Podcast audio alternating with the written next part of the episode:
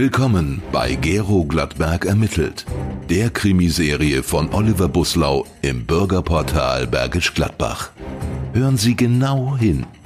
Am Ende ist Ihr Spürsinn gefragt. Willkommen zu Gero Gladberg und die geheimnisvollen Fotos. Wenn Gero Gladberg nicht als Detektiv arbeitete, schrieb er an seinem Kriminalroman. Und wenn ihn dabei die Inspiration verließ, besuchte er Benno Blissenbach, der in Bensberg wohnte und mit alten Büchern, Münzen, Bildern und vielen anderen Altertümern handelte. Oft brachte ihm das die Idee, die er so lange gesucht hatte. Als er an diesem Vormittag mit seinem E-Bike in die Falltorstraße einbog, fiel ihm der Streifenwagen auf, der vor Blissenbachs Haus stand. Der Antiquar sprach hinten im Hof vor seinem Lager mit zwei uniformierten Beamten. Hier bewahrte er seine Schätze auf. Blissenbach konnte sich kein Ladengeschäft leisten, sondern tätigte seine Geschäfte online. Als Gladberg hinüberging, verabschiedeten sich die Polizisten gerade und grüßten kurz im Vorbeigehen. Schau dir das an, sagte Blissenbach und deutete auf das zerstörte Schloss an der Eingangstür. Sie haben bei mir eingebrochen, wahrscheinlich heute Nacht. Ich habe es erst vor einer Stunde gemerkt. Ich war über Nacht in Süddeutschland, bin erst vorhin zurückgekommen. Wurde viel gestohlen? fragte Gladberg. So genau kann ich es noch nicht sagen, aber auf jeden Fall fehlen ein paar Bilder, die ich gerade vor einer Woche bei einem Kollegen in Holland entdeckt habe. Alte Ansichten von Bergisch Gladbach, ziemlich wertvoll. Naja, zum Glück bin ich gut versichert.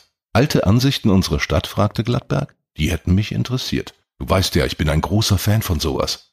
Es hat sich ja so viel verändert hier in der Stadt. Viele Dinge verschwinden und dann bleiben nur noch Bilder. Blissenbach nickte. Sicher, aber die Dinge auf den Fotos gibt es noch. Sie zeigen das alte Rathaus in Bergisch Gladbach und den Emilienbrunnen. Allerdings, was den Brunnen betrifft, hast du natürlich recht, der könnte demnächst verschwinden. Er steht in Planungen in der Schlossstraße im Weg. Eine echte Schande, wenn du mich fragst. Die Frau, der dieser Brunnen gewidmet ist, hat eine Menge für unsere Stadt getan. Unter anderem hat sie Bensberg ihr gesamtes Vermögen vermacht. Gladberg kannte die Geschichte der berühmten wohltätigen Witwe Emilie Schmitz, die im 19. Jahrhundert gelebt hatte und schon zu Lebzeiten für ihre Taten geehrt worden war. Dass der Brunnen, der in der Bensberger Schlossstraße stand, nach neuesten Planungen verschwinden sollte, hatte er natürlich ebenfalls erfahren. Und auch, dass das Thema für einen Sturm der Entrüstung gesorgt hatte. Kann ich dir helfen? fragte er Blissenbach. Vielleicht kann ich etwas herausfinden. Ich glaube, die Versicherung hat einen eigenen Detektiv, sagte der Antiquar. Aber danke für das Angebot. Glattberg blieb noch auf einen Kaffee. Dabei erfuhr er, welchen Wert die originalen Fotografien hatten. Das vom Rathaus ist aus dem Jahr 1909, sagte Blissenbach. Es ist also kurz nach der Fertigstellung entstanden. Und die Aufnahmen vom Emilienbrunnen sind noch älter, von 1890. Das muss man sich mal vorstellen. Man kann sogar die Nikolauskirche im Hintergrund sehen.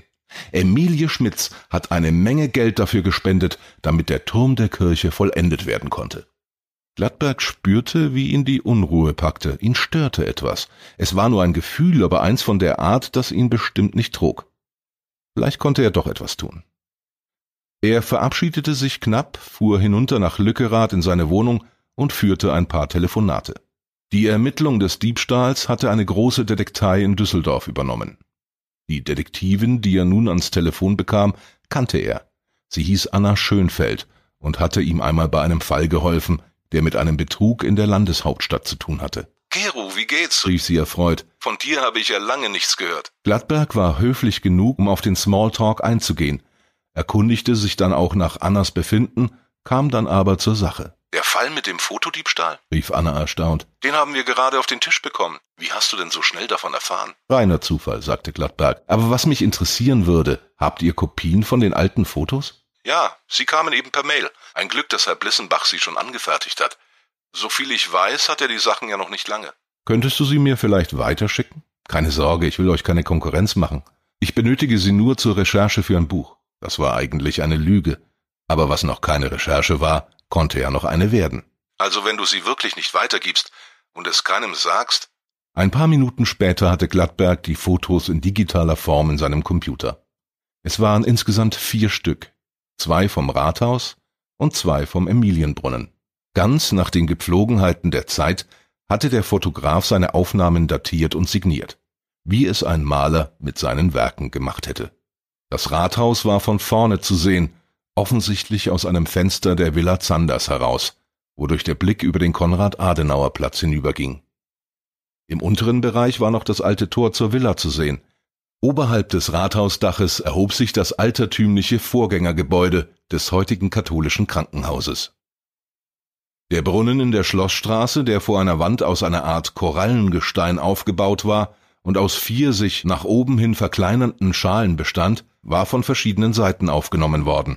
Einmal von vorne und dann aus einer Perspektive, in der tatsächlich die Nikolauskirche zu erkennen war. Zehn Jahre vor Anbruch des 20. Jahrhunderts. Gladberg war kein Historiker, aber er konnte sich vorstellen, dass diese Dokumente zu den frühesten fotografischen Aufnahmen gehörten, die in Bensberg entstanden waren. Versonnen klickte er in den Dateien herum, bis ihm plötzlich etwas auffiel. Der Gedanke wollte sich gerade Bahn brechen, da klingelte das Telefon. Es war Anna Schönfeld. Mir war ja schon klar, dass du mich vorhin angeflunkert hast, sagte sie. Und bevor Gladberg etwas erwidern konnte, fuhr sie fort, die ganze Sache ist geklärt. Gladberg ahnte, was sie meinte, sagte aber nichts. Wir haben herausgefunden, dass Blissenbach letzte Nacht sein Haus nicht verlassen hat. Wir glauben, dass er die Versicherung betrügen will. Das ist übrigens nicht das erste Mal, dass er das versucht. Für wie blöde hält er uns? Naja, das ist eine andere Geschichte. Einige der Fotos sind echt, andere nicht. Die echten sind aber gar nichts wert. Die hat er nur dazu getan, um uns abzulenken. Und die unechten, naja, die wird er selbst aufgenommen und dann irgendwie auf alt gemacht haben. Ich bin auch gerade draufgekommen, sagte Gladberg. Und wir wissen ja nun beide, was hier nicht stimmt. Jetzt sind Sie dran. Was war Gero Gladberg und seiner Kollegin aufgefallen? Schicken Sie uns Ihre Lösung auf in-gl.de und gewinnen Sie einen unserer Preise. Die Fälle des Gero Gladberg sind eine Produktion des Bürgerportals Bergisch Gladbach. Autor Oliver Buslau. Sprecher Klaus Graf. Abonnieren Sie unseren Podcast und verpassen Sie keine Folge.